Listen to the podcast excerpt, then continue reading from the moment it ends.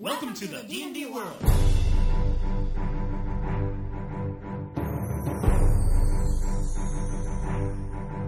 Olá, jogadores e DMs! Esse é o episódio 12 do podcast Rolando 20. Eu sou Daniel Anandi E eu sou o Davi Salles. e hoje nós vamos falar sobre mortos-vivos, Davi. Mortos Vivos, hein? Esse daqui eu acho que é um, um podcast já bem esperado. Eu tô bem empolgado de falar dele, sempre gostei de Mortos Vivos. Mortos-vivos, undeads, todo tipo de criatura mofada, velha, incorpórea, sugadora É, de níveis que podemos imaginar. Vai, é que nem, é tipo, é, é um nerd limpando a geladeira, cara, hoje. Exatamente, vamos mostrar todas as criaturas, conversar um pouco sobre a evolução dos, dos monstros, o que, que mudou desde o AD&D, do original D&D até nossa quarta edição, aproveitando também o lançamento e que o Davi já tem em mãos do Open Grave, né, Davi? É, o Open Grave, cara, tá... Eu pedi tudo de uma vez só, né, os outros livros, então não posso fazer muito uma comparação entre eles, assim, com as outras coisas que saíram da quarta edição. Mas até onde eu li do Open Grave, que foi mais o início, assim, onde fala um pouco da, da sociedade dos undeads, fala mais o fluff dos undeads, né? Qualidade boa. Então, beleza. Então vamos chamar os e-mails aí e a gente já volta com o assunto dos mortos.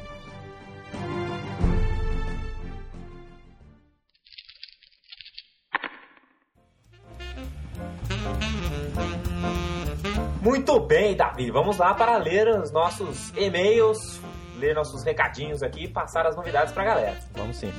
Bom, a primeira novidade é que saíram novos updates aí para as regras do D&D, né? Saíram updates aí tanto pro Player's Handbook, o Dungeon Master Guide, Uhum. né? Os livros que já tinham saído e saíram novas updates também pros livros mais novos, né? Pro Player's Guide to Forgotten, pro Adventures Vault e esse tipo de coisa. Então a gente queria dar um resumão aí para quem não baixou ainda o, a errata sobre o que mudou. Dessa vez mudou pouca coisa, né? Então, por exemplo, o que eles tinham para mudar no Player's Handbook eles já mudaram. A única coisa que mudou dessa vez foram umas pequenas correçõezinhas, botou um keyword lá no poderzinho que faltava dizer que era de cura e coisas assim. No Dungeons Master Guide também foi pouca coisa. Basicamente, a única coisa assim relevante que melhorou um pouco foi a questão de explicar melhor como é que funcionam os terrenos obscuros. Né? Agora o texto ficou mais simplificado e você não tem mais aquela restrição de distância. Né? Antes ele falava que se você tivesse com floresta a 5 Era meio quadrados de complexo, assim. distância. É, pois é. Como é que ficou agora? Você sabe? Direitinho? Agora, se você tem. Se você tá num quadrado que tem concealment, mesmo que seja concealment leve, você tem concealment e acabou, não interessa. Você pode estar, por exemplo, chuva dá concealment leve. Você pode estar com o cara na sua frente, você vai ter a penalidade normal pra acertar. Aham. Então simplifica um pouco as regras, mas claro, perde um pouco de, de- de simulação, né? É, outra coisa que também antes ele explicava que tinha um monte de penalties de perception. Agora eles não existem mais. Então não interessa que o cara tá lá no meio da floresta, você não vai ter menos 5 pra, pra ver ele ficando invisível por lá.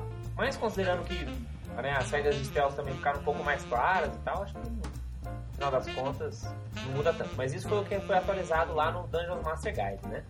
No Monster Manual, basicamente os três monstros que tiveram revisões consideráveis aí, basicamente eles deixaram os monstros um pouco mais simplificados, né? O, teve um Gitzerai lá que ficou mais fraco, eles mudaram um pouco a bruxa, que agora antes que ela, ela tinha um, um sleep que não tinha o que fazer, mandou dormir e acabou. E meio que vai contra, né? O princípio normal da, da quarta edição aí. Aham. Então agora tem save e tal, e ficou só, clarificou um pouquinho, né? Isso aí foi, o- foi o Aham. que mudou. E arrumaram um Shadakai também, que parecia que ele ficava invisível e não dizia quando- até quando ele ficava invisível. Aí Agora ficou claro. É só até o final do próximo turno. O Forgotten Realms não teve errata nenhuma, mas também tem pouca regra, né? Então não tem muito o que mudar. Eles só arrumaram umas coisinhas lá, o stat block de um NPC, coisinha boa. O Player's Guide tem bastante mudanças, né? Assim, na verdade teve umas 5 mudanças significativas, né? o resto foram correções. É, teve dois poderes, na verdade três poderes foram corrigidos, né? dois de classe, né? na verdade um de raça, um de classe e um de Paragon Path. Então o Promise of the Storm é um, é um poder de Genasi, eles deram uma mudadinha, mas nada muito diferente. A Dark Spiral Aura agora que é um poder de daquele pé do lado negro, sabe? O Warlock. Aham. O Dark Pact, né? Exato. Agora ele ficou mais. O Dark Pact ficou mais forte, porque agora funciona mais de uma vez no round esse poder aí, o Dark Spiral. Uhum. Que, é, que basicamente é o, é o poderzinho lá do. Quando ele mata alguém com a curse, né? Quando Ah. alguém cai com curse lá, agora antes só, só funcionava uma vez por round, agora funciona mais quantas vezes você derrubar os oponentes. Foi a mudança mais significativa que teve. E também melhorou um pouquinho, teve um feat, que era um feat Paragon, que ele fazia dano tipo 1d8, mas aí no nível Paragon faz um d10, e aí no nível não sei o que faz. Só que como ele só podia pegar no nível é, Paragon, eles falaram, ó, então o mínimo é um d10. Mas basicamente foi isso. E por fim, no Adventures Vault, eles nerfaram totalmente a Veteran's Armor. Não sei se você lembra dessa armadura. Era uma armadura que já tinha desde o nível 2. Você lembra dela? Ah, essa armadura é robona. É aquela que você podia gastar um Action Point pra recuperar uma daily. Né? Né? Mega ninja. Pois é, era um poder, assim. Você gasta um Action Point e recupera uma daily. Agora a armadura tá igualzinha, custa o mesmo dinheiro, mas não tem esse poder. É, acho que também não precisava tirar tanto poder dela assim, né? O cara que tava com a Armor de uma noite pro dia, ô, pifou, cara. Acabou a pilha da, da, da armadura do cara. É.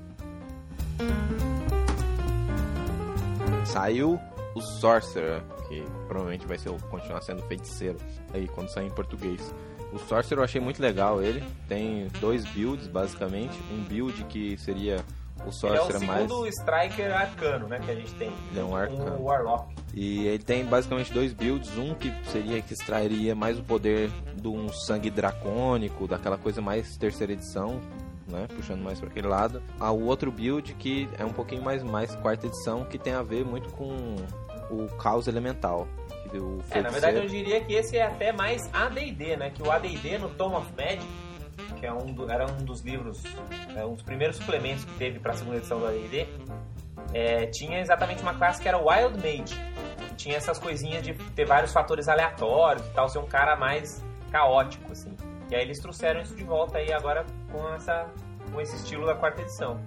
Ficou bem legal, né? Eu achei bem bacana, principalmente esse aí da, da magia aleatória e tal. O outro também é bacana, só que esse aí, claro, tem um flavorzinho muito mais. Uma outra notícia é que sexta-feira, o dia de publicação deste podcast, estão saindo no site da Devir vários web enhancements, várias coisas que vão melhorar a sua experiência com a aventura Fortaleza no Pendor das Sombras, né? A Wizard of the Coast já tinha feito isso no site dela, em inglês, e a Devir está traduzindo esses web enhancements, está disponibilizando de graça para os leitores, ah, né, para os jogadores aí de D&D quarta edição. Então deve estar saindo ho- hoje, se não sair hoje, amanhã, supondo que o dia de lançamento desse podcast é dia 31 de janeiro. Deve estar saindo isso lá no, no site da Devir. Massa.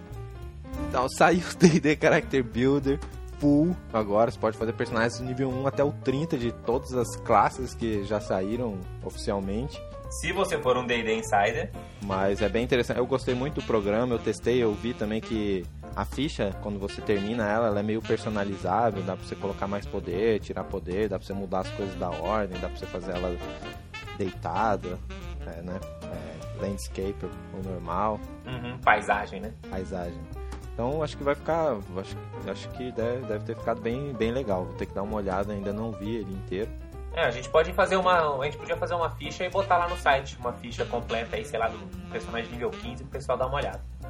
Vai ser bacana. E outras novidades, é, estamos em 11 lugar no ranking cinza. A gente vai botar o link aí para vocês no post. Então, falta pouco pra gente estar no top 10 aí. Então, obrigado aí para os É isso aí, valeu galera. Nossos leitores visitantes. Estão botando o Rolando Pinch aí como um dos sites de RPG mais visitados aí na Gogosfera brasileira.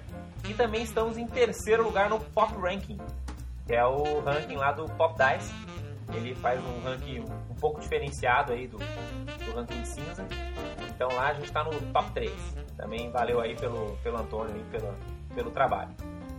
E também com todas essas visitas nós já conseguimos mais de mil comentários em todos os nossos posts que a gente tenta colocar Estamos batendo vocês. já quase 5 mil downloads de podcasts. Caraca, eles hein? tem gente que ouve a gente mesmo, hein? Pois é. Então a gente agradece também a galera que votou na gente lá no Best Blogs Brasil 2008. Foi um ficou muito longe dos primeiros lugares, mas cada voto aí foi um voto que a gente agradece aí para quem teve o tempo de fazer o cadastro lá, de clicar na gente, né? É, é, o que motiva Obrigado. a gente a continuar fazendo aí, né, podcasts, fazendo posts aí que sempre aparecem por lá. Então vamos ler rapidinhos aí os nossos e-mails e comentários, porque esse podcast está imenso, Dan. Vamos lá. Então, o Breno sugeriu para futuros podcasts fica a sugestão de abordarem como tema suplementos e acessórios que mais apreciam. Eu acho que isso a gente fala um pouquinho, né? Toda vez que a gente vai falar de uma coisa, a gente fala de um outro suplemento que a gente gostou naquela área, mas também pode ter um podcast. É, acho que de repente podia ser um podcast na linha, por exemplo, eu fiz aquela série de posts lá da minha estante de RPG, né? Então, de repente, é uhum. legal pegar aí os suplementos, porque assim, não dá pra fazer um podcast inteiro sobre aquele suplemento, sabe? Então, de repente, a gente podia uhum. passar por cima assim, do que a gente acha mais legal, do que a gente comenta. É uma boa sugestão aí. Valeu, Breno. Seria interessante. Só pra dar uma dica aqui, eu gostei muito daqueles... Aquele, da terceira edição, acho que é Tome of Horror e o Tome of Battle. Aquele que fala sobre... A gente tava comentando, teve um post lá no Vorpal sobre o Cry Havoc que é um livro de batalha também lá da, do Monte Cook. Na verdade não é do Monte Cook, é da Mahavok Press. E aí a gente estava exatamente falando sobre esse livro, né? Que é o, o Heroes of Battle. Heroes of Battle, muito bom. Esse e o, e o de horror lá também, que é da mesma série. É, inclusive se quem né, estiver escutando esse podcast de hoje sobre mortos-vivos, tem bastante dicas lá de como fazer uma campanha de horror nesse Heroes of Horror. É. Dá pra aproveitar muita coisa mesmo na quarta edição, segunda edição, terceira, qual edição você jogar. Ele é um livro bastante para se você não é um, um DM que que está muito acostumado aí com mestrar horror e tal, quer dar um tempero a mais para pro D&D, né? Porque o D&D é meio diferente de um horror de outros tipos de RPG. Eu acho que aquele aquele livro lá é muito bom. Ele te dá boas dicas para como conseguir ainda aterrorizar os seus jogadores, mesmo quando eles têm uma espada mais 5. O Fernando Fagundes agradeceu aí, parabenizou a gente pelo trabalho no, no podcast e tal, e no, e no blog né? E basicamente o que ele comenta aí é, é a questão da, dos livros de, dos, da, dos cenários de campanha, né? De Forgotten Edom. Ele pergunta, ah, será que a gente não vai ter as aventuras, né? Ou suplementos e tal? Bom, a gente não, nunca tem certeza, né? Mas o, o que a Wizard of the Coast falou e divulgou é que eles pretendem realmente ir nessa linha de todo ano ter um cenário diferente, né? Eles ter, botarem um livro né, com a história do cenário, um outro livro com as regras do cenário, né, que é o Player's Guide, e lançar algumas aventuras, mas não sempre. Né? Eu duvido que eles vão lançar aventuras para todos os. É, o que eles. O que, que grande parte desse não grande parte, eu não vi tanto material, mas muita coisa está saindo na Dragon e na Dungeon que pode complementar a sua campanha nesses cenários específicos. Sempre tem aventura específica de Forgotten, ainda acho, acho que não teve de Ebron porque ainda nem saiu o cenário. Mas de Forgotten eu já vi algumas aventuras específicas, tem sempre um complementozinho. Acho que eles estão querendo complementar mais essas coisas de cenário específico dentro da Dragon e da Dungeon. Exato. Então não esperem muitos suplementos como a gente viu na terceira edição, não. Comentou também que quando a gente voltar a falar de classe, pensar no Paladino. A gente tá com ele, que ele é o próximo da lista aí. Mas tem uma lista extensa, ainda mais com esse monte de classe nova, né? É o que eu falei toda vez. Assim que sair o Percent Book 2, a gente vai ter um monte de trabalho. Bem, aí o Inominável, ele falou sobre o Necrópole, que ele gostou. Ele falou que falam que o cenário é como se fosse uma prisão, que era tipo um prison break medieval. Então, na verdade, o Ptolos não é que o mundo é uma prisão. Para as pessoas, ele é um mundo whatever, que nem Forgotten, que nem qualquer outro. Mas ele é uma prisão para os outros planos. Então, se você vem de outro plano e entra no plano de Ptolos, você não consegue sair. Então, nesse aspecto, é uma prisão. Mas para quem mora lá, não é prison break nenhum. Você tá sossegado, né? Você tá na sua casa. É engraçado, né? Pô, o demônio lá. Pô, meu, fiquei preso aqui. Quero voltar para casa. É, então. É, se você quiser, você pode fazer uma campanha com seres extraplanares aí e fazer uma campanha estilo Prison Break em Pitons. O Adriano Kleber Tume, 34 anos, de São Bernardo do Campo, gostou do nosso podcast, né, aprendeu um pouco aí sobre, sobre pitolos, deu introdução, e ele pergunta se vai ter alguma coisa para a quarta edição de pitolos. Olha, o Monte Cook deixou bem claro lá no fórum pitolos que não, não vai sair pitolos para a quarta edição, não vai ter material nenhum mesmo porque, até como a gente comentou, um dos focos de Ptolos é porque ele realmente é a terceira edição no volume máximo, né? Como disse o Fabiano. Então ele fica meio deslocado assim na, na, quarta edição. Mas tem muito fã, claro, fazendo, fazendo suas próprias conversões, esse tipo de coisa. Na verdade, é, vai ser provavelmente até difícil a gente ver uma nova edição do Ptolemy. E como é um livro que foi muito caro de fazer, dificilmente eles vão estar tá reimprimindo esse livro. Bem, e o Marcelo Diora aí com, cumprimentou a gente, falou muito bem, gostou muito do, do episódio de, de Pitolos, que ele não conhecia, achou muito legal. Fala que nosso podcast está melhorando a cada dia, a gente está tentando melhorar a cada dia. E achou, achou bem bacana, que é o trabalho que a gente está fazendo, a gente agradece muito aí. É, legal que a gente tem approaches diferentes nos nossos podcasts, né? O, o Marcelo lá no Voz da Terceira Terra é, faz uma análise, como ele mesmo fala, né? Ele faz uma análise muito mais teórica do RPG e a gente acaba fazendo uma análise muito mais prática, né? A gente quer realmente botar lá no blog coisas que o pessoal consegue usar e comentar aqui mesmo no podcast, né? Como que as, né, coisas que as pessoas podem sair usando no dia seguinte. Então é legal que os nossos blogs, se, os nossos podcasts e sites se complementam bastante. Eu acho isso um negócio bacana. O Rei, lá do use.com.br, também comentou aí que sempre teve um pouco de curiosidade sobre Ptolos, né? Mas que o preço dele sempre desanimava ele a conseguir olhar ali por dentro, de fato. Ptolos, por ser um livro totalmente colorido, de 700 páginas, não é um livro barato. Mas ele pergunta se poderíamos dizer que o Ptolos é um cenário de D&D urbano e tudo se passa na cidade? Olha, basicamente sim. Tá? Ou você está na cidade, ou você está nas dungeons embaixo, ou você está na Spire, né? que são as dungeons de cima. Então, tipicamente você vai estar tá ali, mesmo porque você tem um livro inteiro detalhando essa cidade, né? Então, se você quiser fazer suas aventuras em outro lugar que, outro lugar que não a cidade ou as dungeons, então você não vai estar tá usando muito do Ptolos. Né? Muito bem, mais algum recado que a gente tem para os nossos ouvintes aí, Davi? Ah, por parte de mim não, acho que eles podem aí se divertir ouvindo tudo sobre mortos-vivos.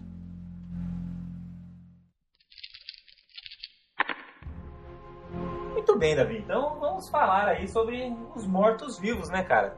Essas criaturas que já foram destruídas e expulsas por clérigos desde o D&D original, né?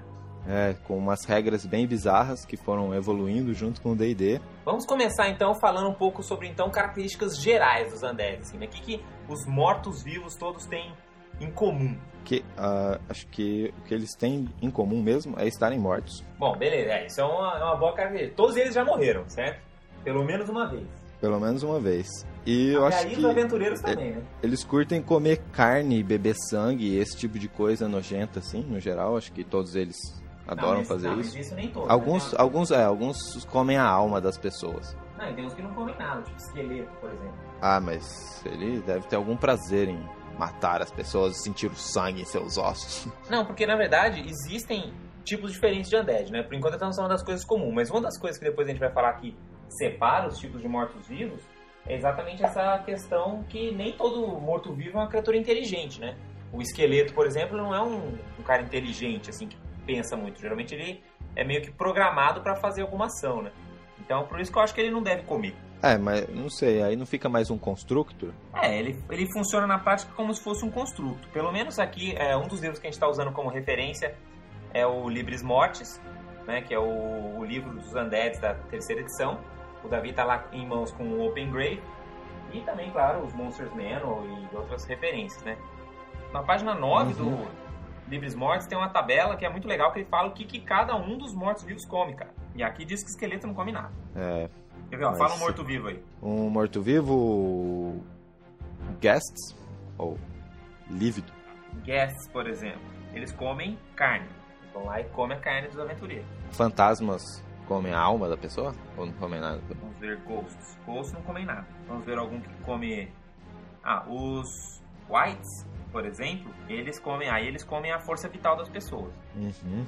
Como é que ficou mesmo a tradução dos whites? São os inumanos. Inumanos, interessante. Bom, então essas são as características gerais dos undead. Uma coisa que a gente pode ter certeza é que eles já morreram, né? Então eles comem essas coisas bizarras aí, que alguns comem sangue, outros comem coisa, outros não comem nada, né? Então eles também não dormem, eles não respiram, né? Ele tem todas aquelas características do, dos undeads que já morreram, assim, de, de criaturas que já morreram, né? Uhum. Também, é. não, também não devem dormir, esse tipo de coisa. Imunes, né? Muitas vezes também eles enxergam no escuro, né? Ganham, ou, ou às vezes é, conseguem perceber pessoas vivas, assim, de maneira meio sobrenatural, sobrenatural né? né? E também uhum. eles têm vários tipos diferentes de formas, né? Eles podem ser o tradicional forma corpórea, normal, né? Por exemplo, o, os ghouls, ou, ou né, os carniçais, ou os esqueletos, mas eles também podem ser incorpóreos, né? Tipo os fantasmas, assim, esse tipo de coisa. Uhum. É, e também eles podem, como a gente já comentou, podem ter consciência, né? Podem saber, ter ideias, sabe, planejar coisas que nem, por exemplo, um lich ou um vampiro. Né? Ou pode ser umas criaturas meio, meio acerebrais, assim, que nem os esqueletos, os zumbis, assim. Mesmo Uhum. os ghouls, assim, eles são um pouco mais inteligentes, né, que os zumbis, assim, mas eles também não são, são tipo, eles só usam o mínimo de inteligência que eles têm pra conseguir comer, basicamente, né? É, acho que no geral todos os undeads, na verdade, apesar de tipo um vampiro assim ter poder planejar muitas coisas, o que ele quer no final das contas é saciar os seus desejos que no geral tendem a ser por sangue mesmo. Talvez um sangue, poderzinho cara. ali, lá, mas Ao contrário dos dragões que querem juntar muitos e muitos golds, itens mágicos. é.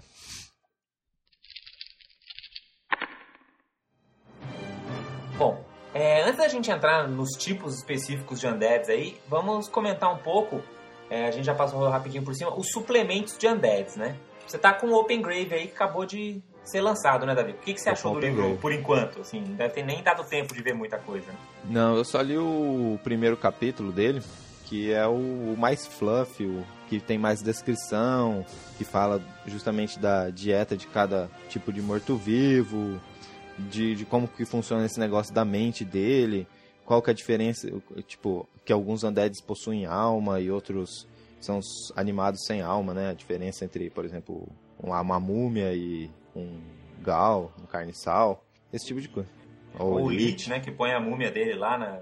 Põe ele lá dentro de um Aí fala um e pouco, tal. é, aí fala disso e depois acho que segue bastante como que é o, o Draconomicon, né? Depois dá um, umas dicas de como o DM fazer coisas com undeads e aí vários encontros, né? Vários que são aventuras acho que completas assim, dá para você cada cada em- tem uma aventurinha assim para cada nível praticamente. Então você pode botar undead desde o nível 1 até o nível 30 aqui. Tem encontros para todas as dificuldades. Uhum. E depois vários mortos-vivos novos, assim, muitos mortos-vivos. Você vai poder colocar na sua aventura, campanhas. Que, aquelas coisas bizarras, acho que faltou um pouco, né? no- No Player Sandbook. Aham. Que aí, aí tem bastante aqui. Inclusive saiu uma armadilha de mãos zumbis que era praticamente Ah, igual é. aquela que você tinha feito, né, Davi? Foi, foi, eu achei até engraçado, assim, porque é, é muito parecido. Quando os ouvintes aí tiverem em, em mãos o, o Open Grave, dá uma olhada, compara lá com a armadilha do, do Rolando 20, que vocês vão ver como, como é parecido. Achei até, até engraçado, né? Pra mostrar também que até a gente do Rolando 20 consegue fazer material muito bom, comparado até aos que saem.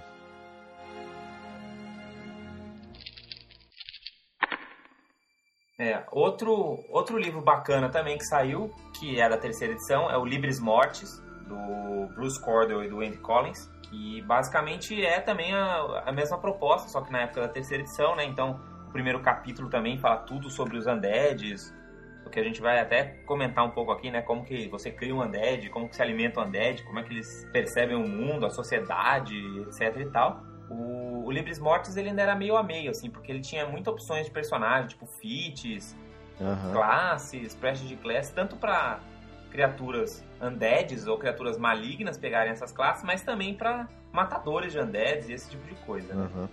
Também vinha magias novas, muitos undeads novos, como também. É, o Open É. Grave vem uns rituais também, que eu esqueci de dizer, uns rituais interessantes pra quem Tem curte umas Paragon mortes Pass também, Paragon Pass eu não, não vi aqui finalzinho. ainda. Mas também tem os mortos-vivos famosos, assim, que eu achei que é o negócio que os veteranos aí devem achar Ah, o é, mais tem a ficha legal. do Vecna, umas coisas assim, né?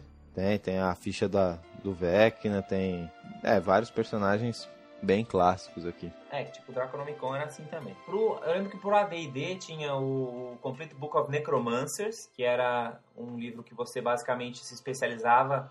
Você podia fazer vários tipos de necromancers diferentes, né? O necromancer era um dos tipos de mago que a gente tinha no AD&D. Mas lá também falava bastante sobre undeads, como você criava. É um livro que quem gosta da temática aí de mortos-vivos vale a pena dar uma olhada também. E na Dragon também já tá saindo alguns artigos sobre undeads, né, Davi? É, eu tava dando uma olhada no para você jogar de Dampir, que é um, tipo um cara meio vampiro, que aí ele, ele, ele, é, ele é interessante porque ele funciona meio diferente, assim, ele não é uma raça per se, assim. Você tem que gastar um, um fit e aí você meio que vira. Tipo É. um Spell Scare do Forgotten Realms. É, eu não, não li o Forgotten Realms, mas se for gastando É, o feat é Spell assim. Scared é assim, você gasta um feat aí você vira um Spell Scared.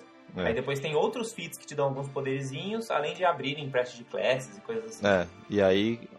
E você perde sua raça nesse caso aqui, né? O- O Dragonborn acho que perde os seus poderes de mandar baforada, esse tipo de coisa. E ganha os Tá. poderes de Dampir aqui, né?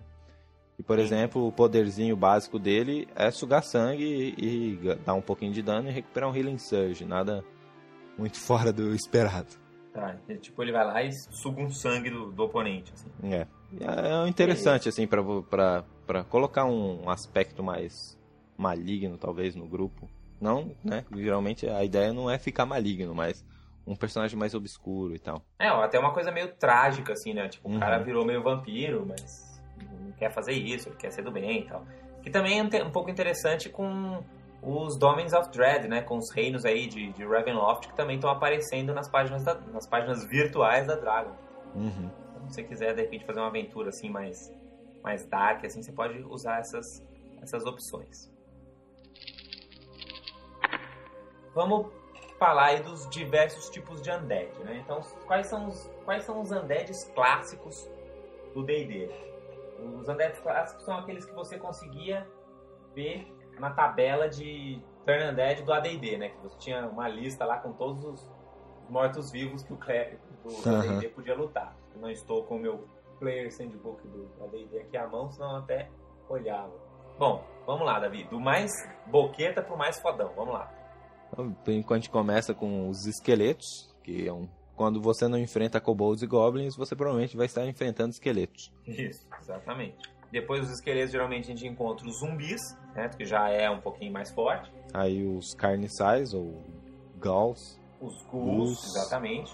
Que já eram um pouquinho mais fortes.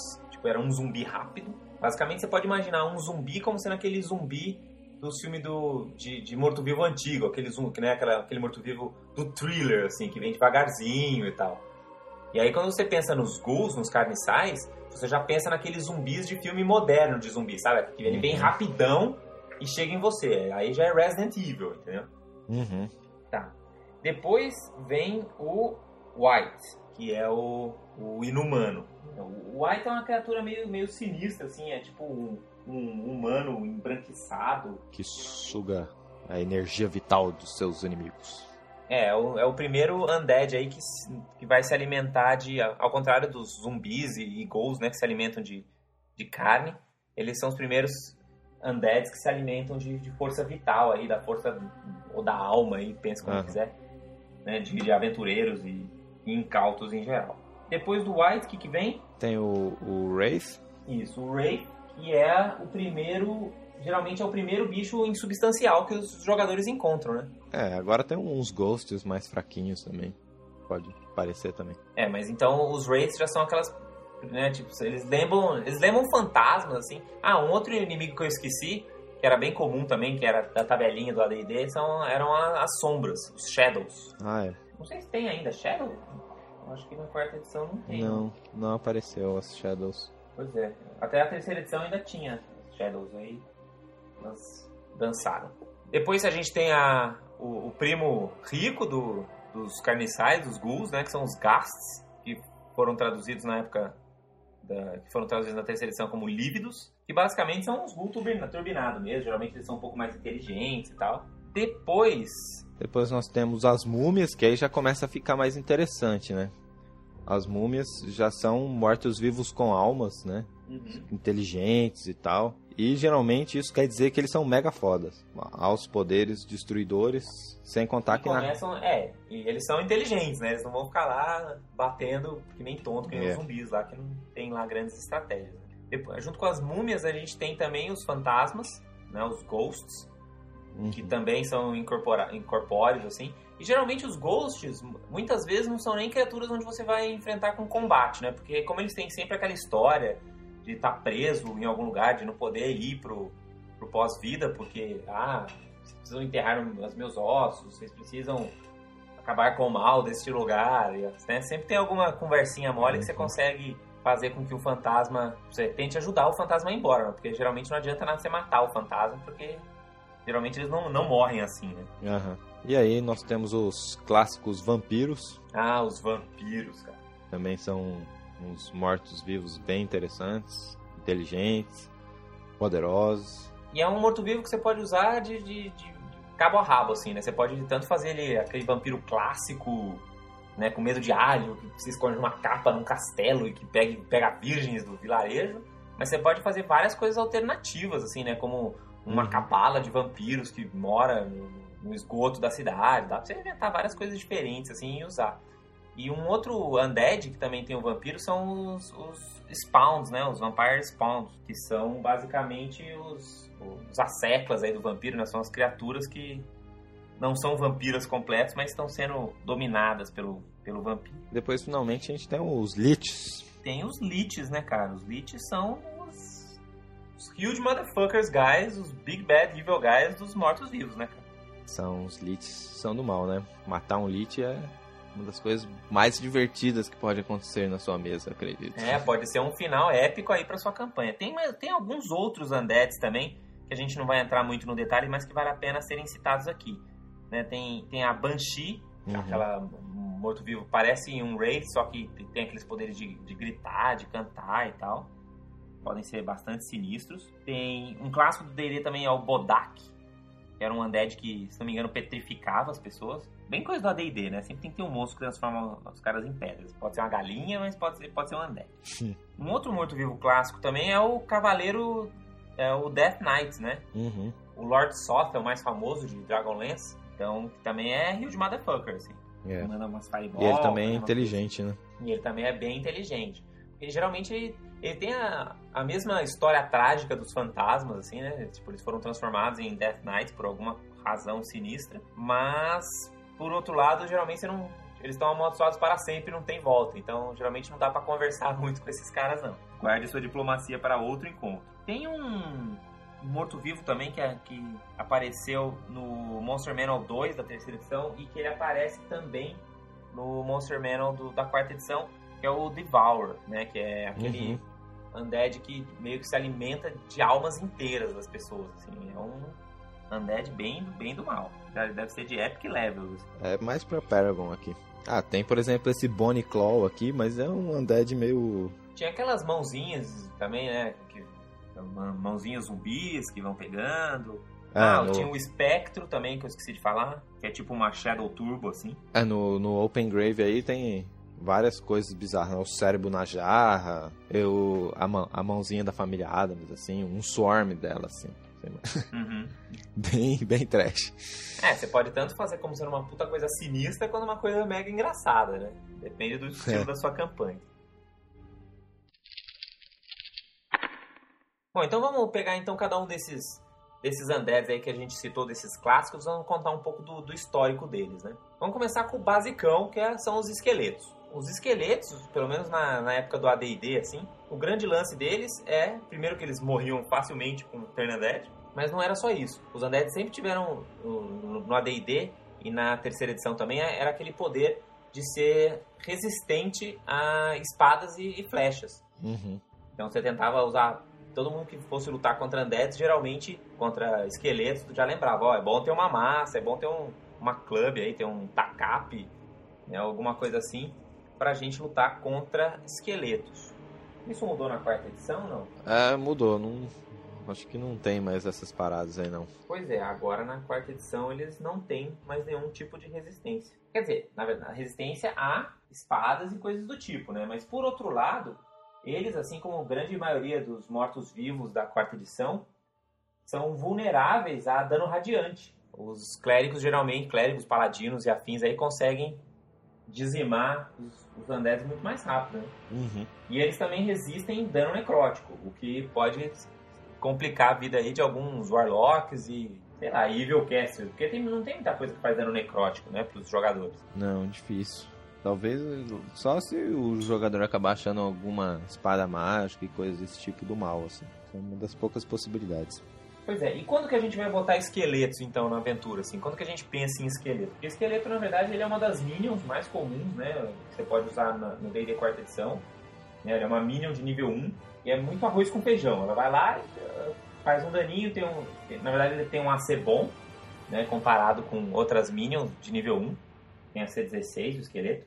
E a gente usa ele basicamente sempre que você precisar de uma Minion genérica Undead. Pense no esqueleto. Uma outra coisa que vale a pena lembrar é que o esqueleto ele ataca de longe também. Né? Então dá para fazer muitas estratégias interessantes e combates legais, assim, botando esqueletos como minions de longo alcance, né? Uhum. E os zumbis, Davi? Os zumbis, zumbis são, são bacanas, cara. Eu gosto de zumbi. Eles são umas criaturas bem brutas, assim, na quarta edição, né? No geral, eles. Bom, mas antes de chegar na quarta raros. edição, temos que lembrar como eles eram na época do ADD, cara. Porque no ADD, os Undeads tinham um poder, os zumbis tinham um poder que era fantástico. Eles sempre atacavam por último. Esse era o poder deles. Na rodada, ia todo mundo, no fim iam os zumbis. Esse era o poder.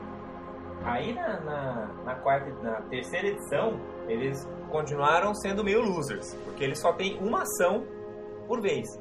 Então ou ele anda ou ele ataca. Uhum. Então os zumbis sempre foram meio, meio precários, assim, no aspecto de combate. Mas na terceira edição isso mudou, né?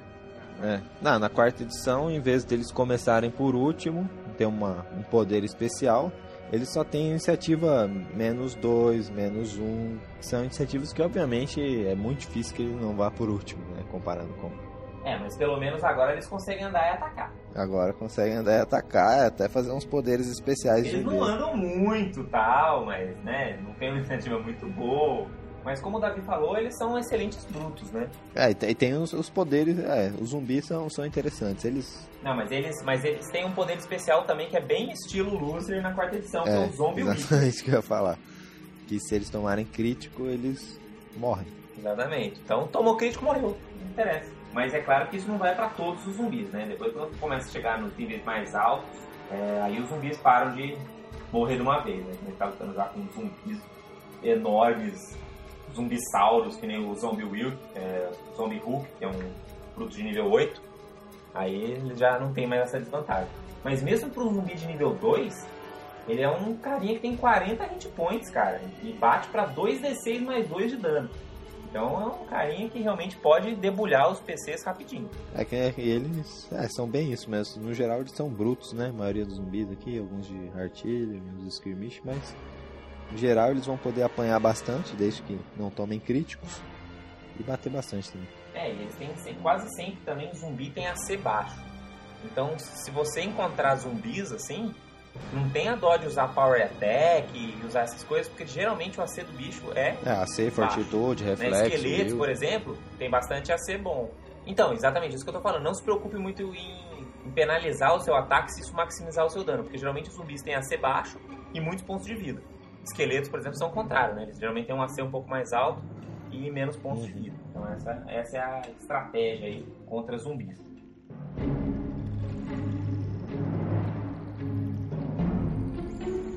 Os ghouls, carniçais? Eu lembro que quando meu pai folheou o Monster Manual pela primeira vez lá em casa, ele ficou fã do carniçal. Você lembra disso, David? Adorava o carniçal, cara. Só falava do carniçal. Era por causa daquele desenho que ele viu do, do, do Monsters Manual da segunda edição do AD&D.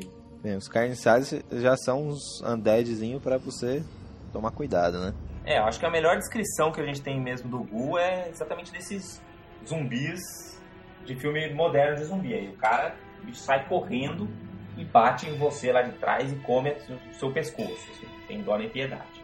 É, e todo mundo que já jogou algum D&D sabe que o mala dos carniçais é porque eles te deixam paralisado. É, então. Se você estivesse jogando a D&D, ainda tinha a boiada de que se você fosse elfo, você era imune a isso. Pois é, então esse é o grande problema, né? Então, eles, então apesar deles serem... Geralmente eles não serem controllers, ele tem essa, esse aspecto de controller aí, né? Ele pode deixar você imobilizado, ou, ou, ou mesmo antigamente, né, na, na, terceira edição, por exemplo, além dele te paralisar, o que era muito pior, né? Porque ele, a, a paralisia você te deixava fora do combate, né? Na terceira edição, o Gu veio, te bateu, você não passou no save entrou, já era, cara. Você tá fora desse combate praticamente. Se você não fosse elfo. Uhum. E você ainda podia pegar doença ainda, que era a Ghoul Fever. Uhum.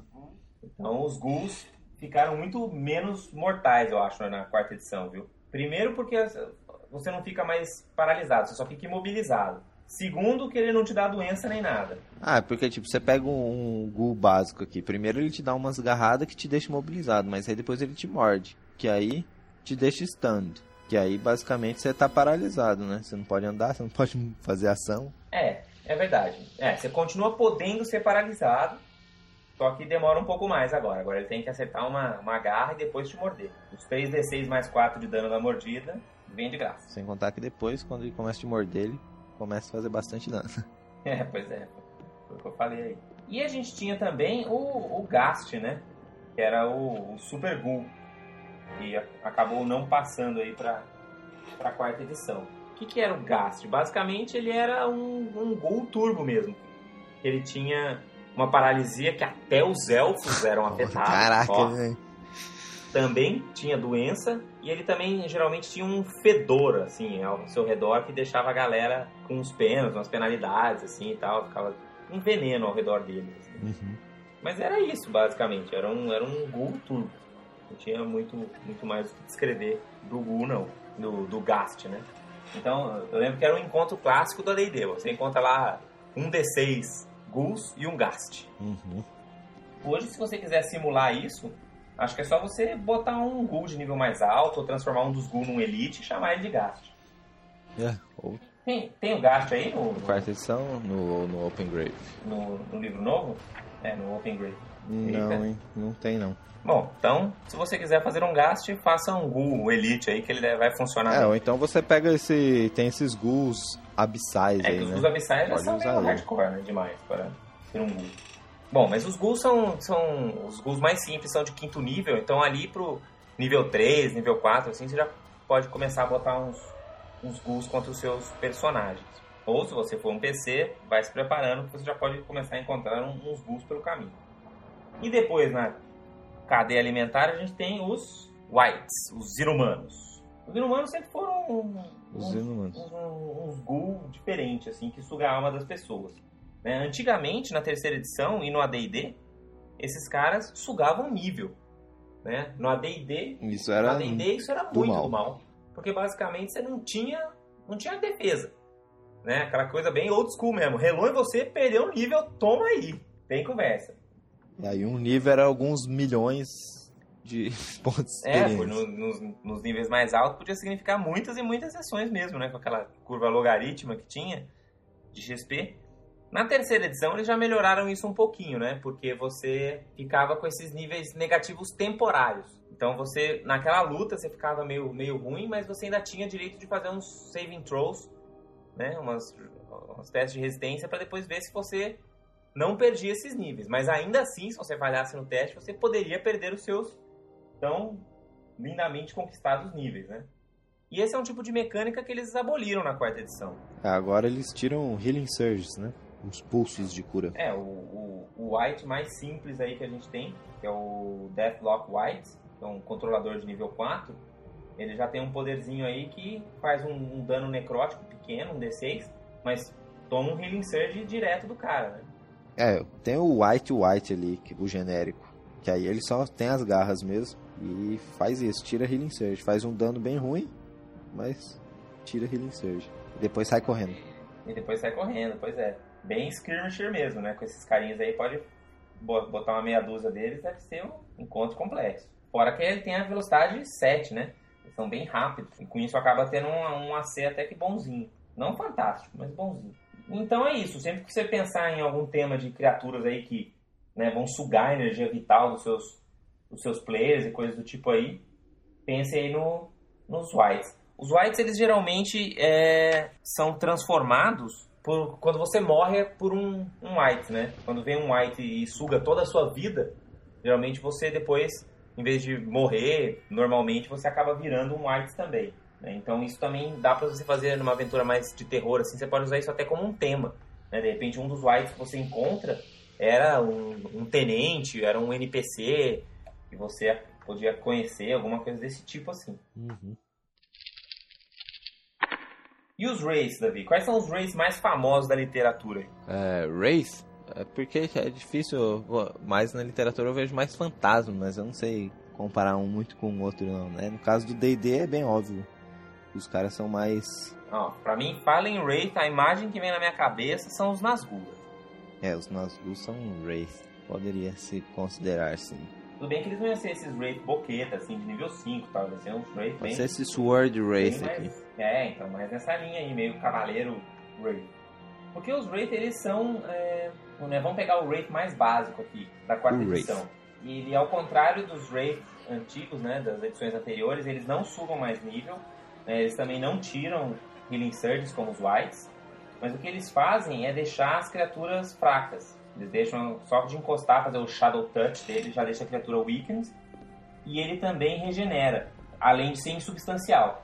Né? Então, lembrando a regrinha aí, sempre que você luta contra uma criatura insubstancial, você faz sempre a metade do dano. Então imagina que você já tá lutando, né? Você é o, o striker do seu grupo. Você já tá fazendo meio dano, porque a criatura é insubstancial. Ainda bem ela te deixa fraca, você vai fazer um quarto do seu dano. Você praticamente foi negligível, né? Você vai ser um peso morto naquele, naquele combate. Então tem que tomar bastante cuidado aí com, com o Raid. E ele também, assim como o White, ele também, quando ele mata uma criatura, aquela criatura que morreu volta como um Raid. Inclusive é um poder que ele pode usar durante o combate. São uns monstros bem interessantes. Tô dando uma olhadinha aqui. Depois a gente tem o que? Ah, os Ghosts. Podemos falar dos fantasmas. Os Ghosts. Esse aí eu conheço muitos clássicos fantasma. Cara, quem nunca assistiu Ghost? Mas acho que aquele não funciona muito bem pra D&D, né? É, no- D&D vai ser meio... meio... meio. Mas- Mas, na verdade, você pode fazer fantasmas não malignos, né? Que não oponentes, como a gente comentou. Como o É, a maioria Device, aí né? é... Os alinhamentos deles são... Não são evil, né? N, eu acho que eles colocam. Pode ser tanto de um lado quanto do outro. Então, por exemplo, a gente já colocou até no Rolando 20, né, na adaptação do Shadowfen Keep, tem lá o Barão Silverlane, que ele é um fantasma, né? Então, a ideia é você passar num skill challenge com ele, mas você pode também é, lutar com ele, se você achar que sim, né? Mas o, o Ghost não precisa ser necessariamente também aquele cara que tem história, que tem nome e tudo mais, né? Por exemplo, quando a gente lembra do Senhor dos Anéis e aquela tropa lá da... Como é que chama lá? O, aquelas montanhas, Davi? Ah, cara, acho que é os White Mountains. Enfim, a- a- é o nome das montanhas. O exército- A tumba em si, acho que eu não vou lembrar agora. mas enfim, eu- é um exército de, de fantasmas, né? Eles não são esqueletos, É. eles, não são, eles são fantasmas mesmo. Que é bem o nosso fantasma mais simples da quarta edição, que é o Phantom Warrior. Que é um, um soldier que é um fantasma, né? Diferente dos, dos, dos ghosts de nível mais alto que tem aqui, por exemplo, tem a Banshee, que é um tipo uma espécie de fantasma. E depois tem o Tormenting Ghost, que aí já é bem mais aquele fantasma clássico mesmo. Aquele fantasma poderoso clássico, né? Que já domina os corpos. E... É, no nível 8 você já tem o, o Trap Hound, que já é um, um fantasma do tipo poltergeist, assim, né? Aquele fantasma que consegue possuir o, o corpo das pessoas, assim, né? Que também dá... Você tanto pode fazer isso por um lado bem sinistro, de de repente um fantasma que fica acompanhando o grupo e de repente domina alguém na, bem naquela hora mais inesperada, quanto você também pode imaginar ele fazendo uma coisa meio de comédia também, né? É, Vai que você é dominado ser, pelo né? fantasma do Jerry Lewis, uma coisa assim, né? Então, já fica bem cômico. ou do Mussum, Né, os Deus fantasmas são bem bacanas, eu acho que são, são monstros, né? No caso, que são cheios de, de roleplay, né? Tipo, desde as histórias mais clássicas de Hamlet, que tem o Ghost do pai dele, É, até Dickens, tem muitas, muitas coisas, né? isso aí.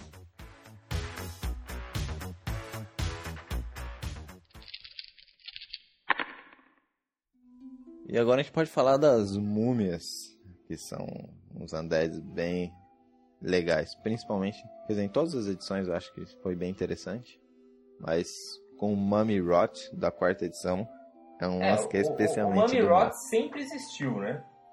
E, e sempre foi uma doença difícil de, de se lidar, né?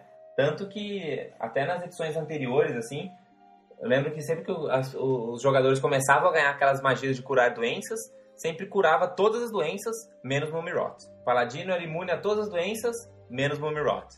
né? Então, esse apodrecimento da- das, que as múmias causam aí sempre foi o, o pesadelo de grupos de D&D, assim. Uhum. E isso continua acontecendo na quarta edição, cara. Continua empenando as múmias, elas continuam sinistríssimas. Eu acho que o, o, principal problema das múmias... Porque assim, na verdade você pode imaginar dois tipos de múmias também. Né? Você tem desde aquelas múmias genéricas sem nome, né? Que você pode imaginar várias delas. Que nem aqueles joguinhos de videogame, né? Que você vai andando assim, cada sarcófago que abre sai uma múmia. Mas você também pode imaginar aquela múmia que nem do filme, né? A múmia. Que é uma múmia só, uma múmia mais inteligente, que tem lá dois mil anos, assim.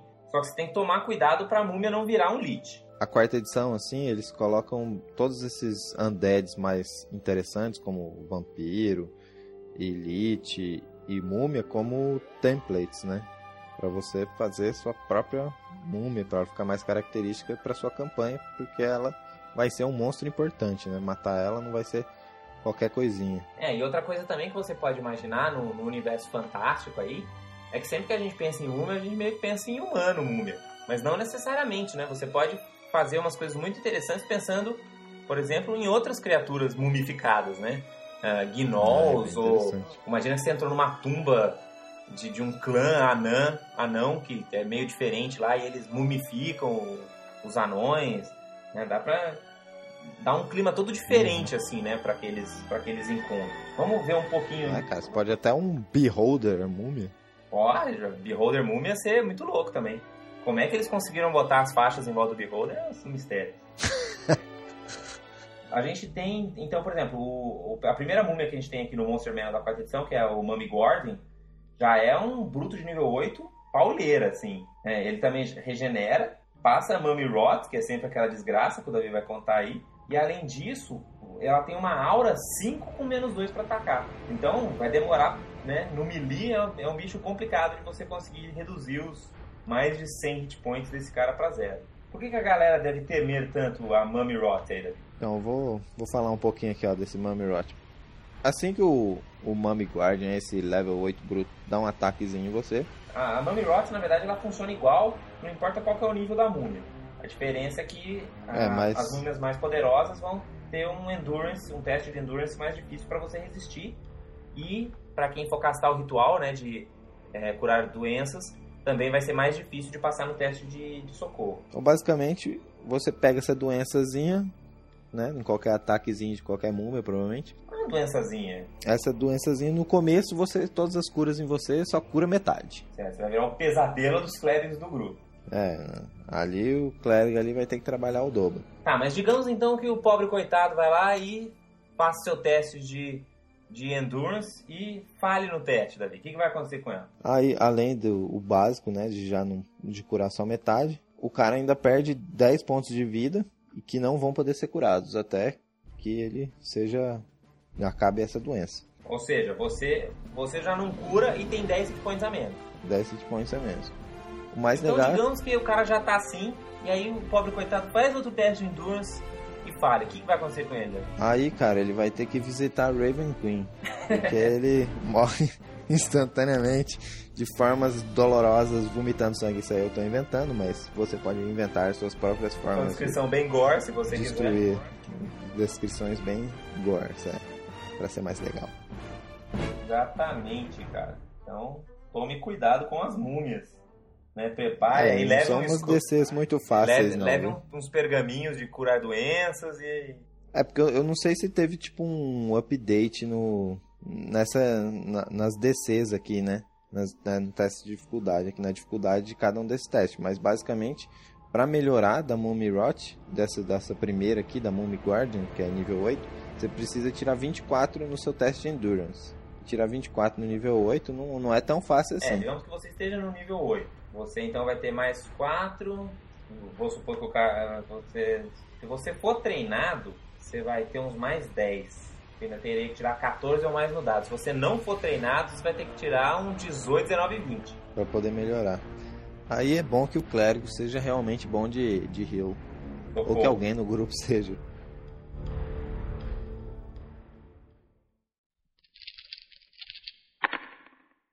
Depois das múmias, a gente falou das múmias, dos fantasmas, falou dos outros, vamos falar então um pouco dos vampiros, Davi. Acho que o vampiro mais famoso do D&D que a gente vai encontrar é o Strahd, né? O vampiro lá de, de Heavenloft. Quem quiser conhecer mais Heavenloft, inclusive, fazer um jabá aqui, tem um Voz da Terceira Terra muito legal, que dá para vocês ouvirem lá sobre sobre Ravenloft, né? Eles falam do Strahd, falam dos, dos, dos, outros monstros também. Então, se você está empolgado com Undeads, escuta esse outro podcast também que vai te dar várias dicas de como usar esses Undeads que a gente está falando aqui. Como é que é o vampiro do D&D, O vampiro do D&D? Você, mas você quer saber do, do Strahd, von Zarovich, ou do vampiro normal? Falar, vamos falar primeiro do vampiro normal. É o vampiro. O vampiro de D&D é aquele bem clássico, né, Davi? É clássico, é aquele que o cara que leu o Drácula de Bram Stoker vai estar tá bem acostumado ao que, que não é. Não é nada de Vampira Máscara. Exatamente. Jogue os seus livros da Ana Heiss e do Mark Henhagen embora. Nós estamos falando do vampiro que tem medo de estaca, tem medo de luz do sol, que não gosta de alho, tem medo de crucifixo. É esse mesmo. Give me your blood. É o vampiro old school total. Na terceira edição, o vampiro também era um template. Né? Então você podia fazer vampiro com o que você quiser. Né? Tem de todo tipo aí. Né? O vampiro básico que vinha na terceira edição, que vinha na terceira edição, tanto que era um vampiro nível 5, assim, de um humano fighter nível 5. E batia bem, inclusive, esse vampiro. É, na quarta ele também é um template. Que, então, mas o exemplo que tem do Vampire Lord aqui é de um humano rogue. Então ele tem umas coisas engraçadas, tipo Combat Advantage e coisas desse tipo, mas também é, tem... o Combat Advantage, na verdade, é o Sneak Attack, né? É, é o, é o Sneak Attack do, do vampiro nesse caso por ser um humano rogue. Mas basicamente ele vai chupar o seu sangue e recuperar seus pontos de vida, assim como quem quiser jogar de Dampier com o suplemento da Dragon. Além de poderes de controlar a mente e esse tipo de coisa que você vê bastante ah, no, e no Drácula de Bram Stoker. E virar forma de, de, de névoa. É, em forma de névoa, tipo de coisa que é bem bacana também de vampiro. Pois é, então, cara, na, na terceira edição, o vampiro era bem complicado. Porque apesar deles não conseguirem aguentar o cheiro de alho, não poder entrar numa, numa área fechada, sem ser convidado, não gostavam de espelhos, não gostavam de símbolos sagrados. Enfim, é, tinham muitas frescuras os vampiros, né? E, e, e, mais difícil, antes você não podia nem matar um vampiro.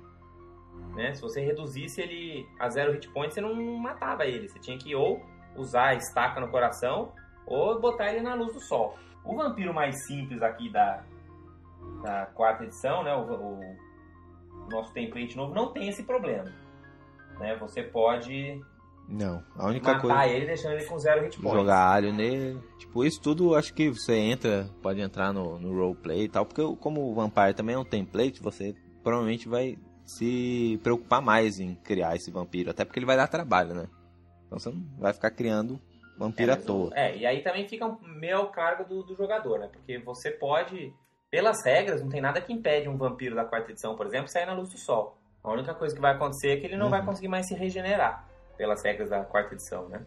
Mas se você quiser que o seu vampiro exploda na hora que ele sair na luz do sol, cara, fica à vontade. Se você achar que fica mais legal a sua história assim, não deixe de fazer isso. Os Vampire Spawns, por exemplo, que são as Minions, né? Que são aquelas, aquelas criaturas que o, que, o, que o vampiro cria sugando o sangue delas.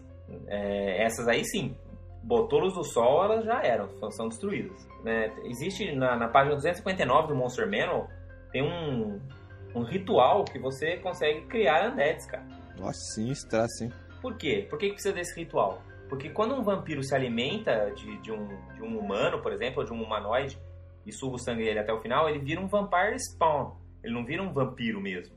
Né? Então ele precisa de usar esse ritual e aí a criatura vai virar um, um vampiro completo, né? Não vai ser um vampiro. Um lord. Só uma cria de vampiro aqui, exatamente. Outra coisa interessante, e também é uma característica clássica de vampiros, é que eles têm lá o caixão deles, tem que dormir no caixão deles. Uhum. Mas e como é que ficou então o, o Strahad? Strahad, é. A ficha dele, se eu fosse falar aqui, acho que ia gastar um podcast inteiro. Mas só, só o cabeçalho, ele é o quê? Nível 49? Ele é nível 20. Não fala muito que é spoiler, né? Mas só pra gente ter uma ideia, ele é o que? Controller? Ele é skirmisher. Ah, e, e, tem as várias coisas de vampiro e tal, e ele é mais o vampiro um pouquinho mais clássico ainda, né? Porque ele tem... Mais social, mais, mais galanteador, assim, né? É, é, e ele, ele lida, né, com os seres humanos e tal, e tem, tem, por exemplo, só um poderzinho aí, que é o Animal Form, que ele além de poder transformar em mist, né, em neblina, ele também pode se transformar em animais e tal. Ele vira todos os animais, né? Vira lobo, vira névoa, morcego. É, ele vira. É, acabou. Bom, tá bom, então, né? Já vira várias coisas é, legais. Que, que é o, o Bram Stoker, né? Drácula. E então, se você quiser um monstro que, né, pode ser, ele pode tanto ser um grande vilão da história, mas você também, ou, ou, ou mesmo um sub-vilão da história aí, ou mesmo um NPC interessante para sua aventura, pense em botar um, um vampiro aí na sua cidade, na, no, em algum lugar aí que pode dar histórias muito legais aí com vampiros, ou mesmo simplesmente fazer aquela história clássica, né? Os aventureiros estão aí viajando, porque aventureiro tá sempre viajando, né, cara? Nunca, nunca, nunca tá perto do artefato, tá sempre do outro lado do continente. Uhum. E aí os caras estão aí atravessando o continente, uma cidadela que tá totalmente dominada por vampiros, cara. E aí é filme de, de vampiro old style mesmo, a cidade inteira infestada. É, mesmo que for montar uma cidade assim, filme o Messi, né, quiser preparar para campanha assim, eu acho interessante até botar um vampiro assim na cidade que convive em relativa paz entre os humanos e tal. Isso, exatamente. De repente o povo até sabe que o vampiro mora ali naquela, naquelas catacumbas, mas assim, ninguém enche o saco dele, ele fica na dele e tal. Com certeza. Agora, né, vamos falar do último aí, Undead, que a gente, o único que a gente não falou. Motherfucker, o Lorde de todos os Undeads. O Undead que faz os outros Undeads tremerem em suas tumbas. Exatamente. De quem nós estamos falando? De quem nós estamos falando? Do Lich, cara, o Lich mega do mal. Os Liches, eles já eram hiper mega do mal na época que o Gary Gygax ainda rolava seus dados, cara. Quando ele era jovem, lá no seu porão. Por que, que o qual, por que, qual que você acha que é a característica que faz o Lich ser tão, tão do mal? Um, porque geralmente os seus planos para com a humanidade são bem malignos, né? E outros porque eles geralmente usam milênios para fazer isso. Mas agora, em termos de poderes. Não, nem em termos de poderes, porque assim, claro, se eles serem muito maus, tudo bem, mas até aí os vampiros, os ghouls e tal, também são muito maus. Ah, o, fora o fato deles ter milênios conta bastante, né? Isso é um fato que realmente conta bastante. Ou seja, o fato de você não conseguir matar ele, acho que é bem, bem, bem difícil. Exatamente, cara. O problema do Lich é esse. O Lazarento é indestrutível desde o AD&D, cara, não adianta você bater no Lich. Você pode bater o quanto você quiser no Lich e não adianta. Você não vai matar ele. É, você tem que ver o Lich e sair correndo, basicamente. Por quê? Porque você tem que achar a tal da filateria do, do, do Lich, né? O lugar onde ele guarda a alma dele. Que pode ser qualquer coisa e pode estar em qualquer lugar, cara. é bem Bem assim, mesmo. Pode ser, pode ser aquele vaso que está do lado dele, mas pode ser aquele anel que ele guardou do outro lado do planeta. E a coisa mais difícil de você conseguir descobrir é onde que se esconde a filateria do, do Lich. É, com certeza isso é um mega segredo e vai fazer com que ele definitivamente vá atrás de você se você descobrir. E aí, no, na quarta edição, o Lich é poderoso. Além de ter as regenerações básicas desses undeads mais poderosos, ele tem o poder Spellmaster, que é tipo, além de ele regenera qualquer poder por encontro, com 5 ou 6, né? É, tipo, que é bem bom. E ele tem uma aura de dano necrótico.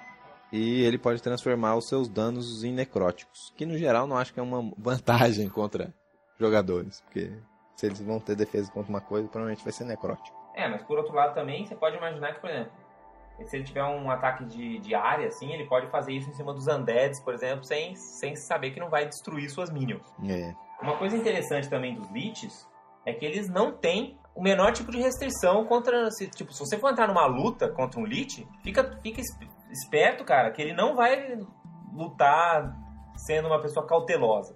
Porque se ele sabe que a filateria dele tá bem guardada, ele vai sentar a mão, ele vai com tudo. Uhum. Porque ele sabe que dali a um tempo ele vai voltar ao normal tal. Se por acaso ele der, né, os aventureiros derem a sorte de sobreviverem a esse encontro, com certeza ele voltará com sede de vingança. É, e se você é um mago aí tá pensando em se tornar um Lich, é só juntar 100 mil peças de ouro aqui no na seção do Lich, no Monster Manuals, tem direitinho como é que vai, você vai fazer o seu ritual. É, porque afinal de contas não deve ser fácil fazer um, um troço que guarda a sua alma, né? Você não vai fazer com, com um latinha de Coca-Cola, né, Ah, talvez seja uma boa maneira de enganar as pessoas, imagina? Achar uma latinha de Coca-Cola no mundo. É, pode crer. Em D&D não deve ser fácil. Mas vai ter que ser uma latinha de Coca-Cola feita com gemas abençoadas pelos gênios da água. Porque 100 mil, cara, não é, não é bolinho juntar essa grana não, cara. Não. Enfim, mas basicamente essa grana é o que você vai usar para fazer o teu receptáculo aí, fazer a sua filatelia, que é onde você vai deixar sua alma guardada para você poder ser um lixo feliz e imortal. É, o legal também, ó, que quando você destrói a filateria do Lich, ele pode construir outra em 10 dias. Ah, é, pois é, não adianta só você destruir. Na hora que você destrói, a alma volta para ele. Aí depois você ainda tem que ir lá e bater nele. Então, tipo, se ele só fugir de você, cara. não, é, o bicho é. É punk, é punk. É, um dos liches mais famosos que tem aí, na verdade. Ah, na verdade o, tem o Yus, né, em Greyhawk. Ele era um lich foda, assim, que acabou virando uma divindade, uma semidivindade. E um outro muito famoso também é o Acererak, né, que era o mestre da Tomb of Horrors, né, a Tumba dos Horrores, que é uma das aventuras clássicas de, de AD&D, que era que é considerada uma das aventuras mais difíceis de todos os tempos, assim. E o mestre, e ele era o mestre dessa dessa dungeon. Né? Acho, acho que vem a ficha dele também, não vem ali no. Vem sim, tá aqui a ficha dele. É bem ele é grande. o? Conta aí pra gente. Ele é controller nível 26, solo, né? Pois é. E tem a, o Vecna também. Pois é, é isso que eu ia falar. O próprio Vecna, na verdade, era, era um Lich, que acabou virando uma divindade. E aí, ou um Exarch, aí, seja lá o que for na, na quarta edição, mas de qualquer maneira, o Vecna. Nossa, o Vecna deve ser níveis 30 a mais também, não é não? É, a Vecna aí nível 35, solo, controller, leader, I kill you if I look at you. Lich, motherfucker. É. Ah, ele não é Lich, né? Ele é tipo Immortal Humanoid Deity, é. Undead. É, ele é, ele é que nem a Tiamat, assim, né? Já tá em, num nível de É, divindade. você mata ele, você ganha 235 mil XP. Ó, se você solar ele, você consegue passar vários níveis. Mas, por outro lado, uma coisa que você tem que lembrar também é que temos também é, Orcus himself, né? Ele também é uma divindade importante aí dos... Aliás, é curioso, né? Porque o Orcus ele é mais boqueta que o, que o Vecna, então... É, mas o Orcus ele quer matar o Vecna pra tomar o seu lugar, né? O Orcus é mais boqueta mesmo. Então, é que antigamente o Vecna, acho que ele... Ele seguia o Orcus, não seguia? Ah, antigamente eu não sei, cara. O que deixa, o que deixa essa traição muito mais saborosa, na verdade. E aí o, mas o Orcus aqui, mas ele também é bem poderoso e tal. Faz altas coisas do mal. É uma trupezinha bacana, né? É que o Orcus ele não é undead, né? Ele é um demônio só. Ele só controla os undeads.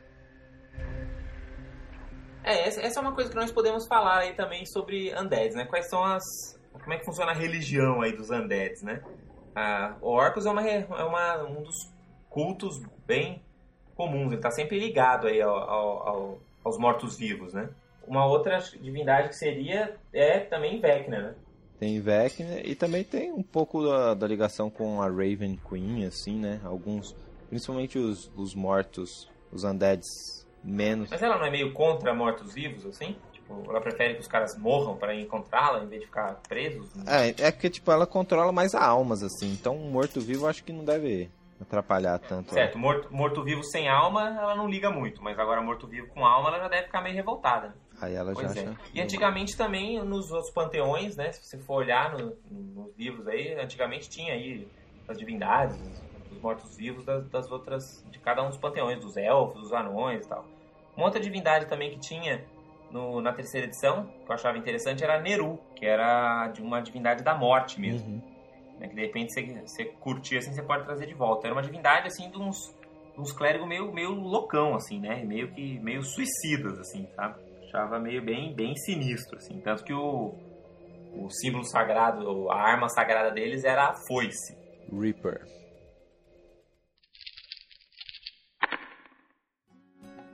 Ok, então vamos comentar aí pros nossos, nossos ouvintes aí. Imagina que eles estão querendo fazer uma aventura com undeads, Davi. O que, que você acha que deveria ser? Imagina que o cara, bom, eu quero na minha aventura, aproveitei, comprei o Open Grave aqui, né, e tô animado para fazer uma aventura cheia de undeads. E quais seriam as dicas aí? É, ele pode fazer mais pelo estilo Ou sugestões? cruzada, assim, né?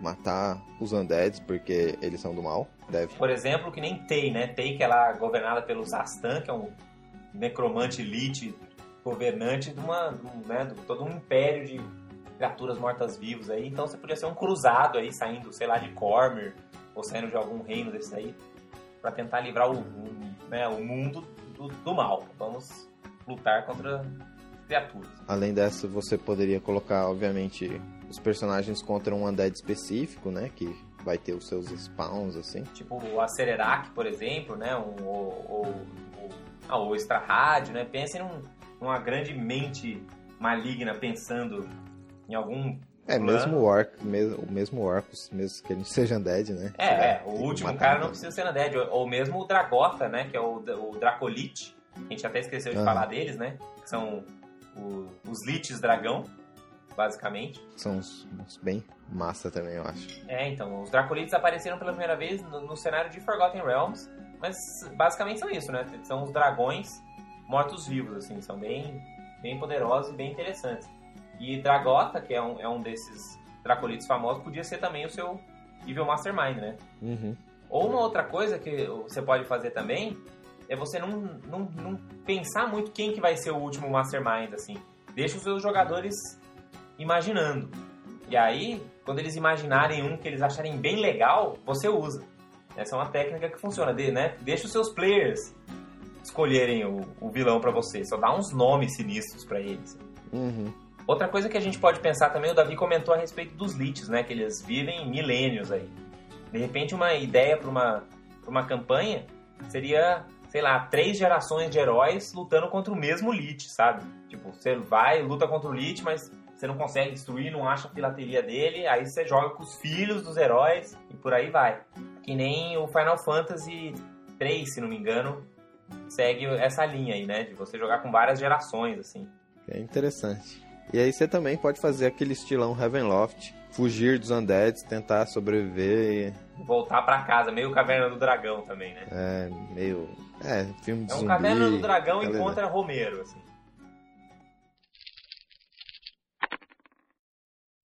Então é isso aí, galera. É, vamos, só, vamos passar aqui em algumas referências aí, pessoal, né? Então, quais que são as referências obrigatórias para os nossos ouvintes que querem fazer aí aventuras com, com mortos-vivos? Então, eu, um filme que eu assisti não faz muito tempo, que eu acho que eu achei muito, muito bom, foi o Nosferatus, aquele filme alemão é, que ainda era mudo, né? Nem, nem tinha som das vozes das pessoas, mas é, é muito bom. É, branco, mudo tal, e, e assustador, assim, é, vale a pena. É muito bom. Eu gosto muito do, do Mary Shelley's Frankenstein, ah, esse, é esse bom, último Frankenstein que fizeram. É legal, assim, porque você vê bem o, o drama da criatura, assim, é um filme de terror. Aliás, que é é um tipo de monstro que a gente não, não Porque ele não é bem um undead, né? É tipo um golem. Uhum. Mas é um filme de terror que vale a pena você ver pelo, pelo clima, assim. Todos os filmes de zumbi que você puder assistir, vale a pena, nem que seja só pra você fazer descrições de coisas nojentas, melhor. E aí eu recomendo, sem dúvida, o Dawn of the Dead. Tanto o original quanto a, a, a última refilmagem que fizeram.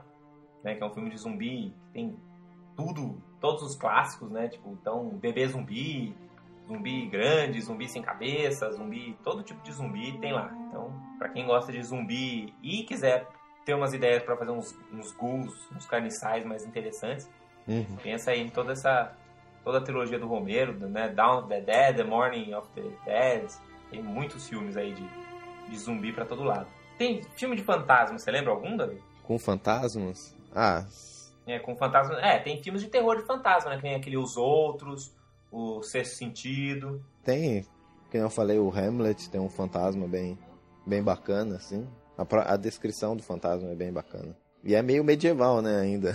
Então.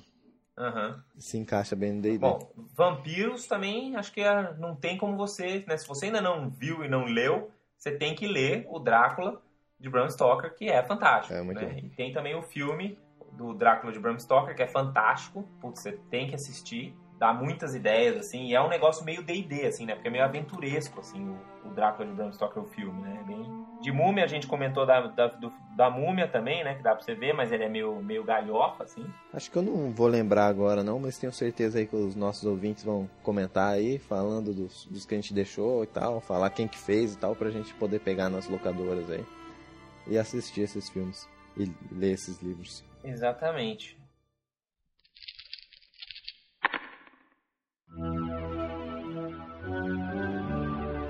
Espero que esse podcast tenha ficado melhor que o nosso podcast do Beholder. Tentamos nos aprofundar um pouquinho mais aí nos, nos. É, faz tempo, faz tempo, né, que eu não apareço no, no podcast, então, falando oi aí, minha volta aí depois. um mês sem, sem aparecer. Ah, é, teve final de ano aí, teve nosso convidado e tal. Bom ter você de volta aí, Valeu. Então é isso aí, gente. Continue aí rolando muito críticos. E no caso, mata zumbi na quarta edição, então olhe vai, vai ser muito bom. E boa semana aí, pessoal. Até, até a próxima aí. Rolem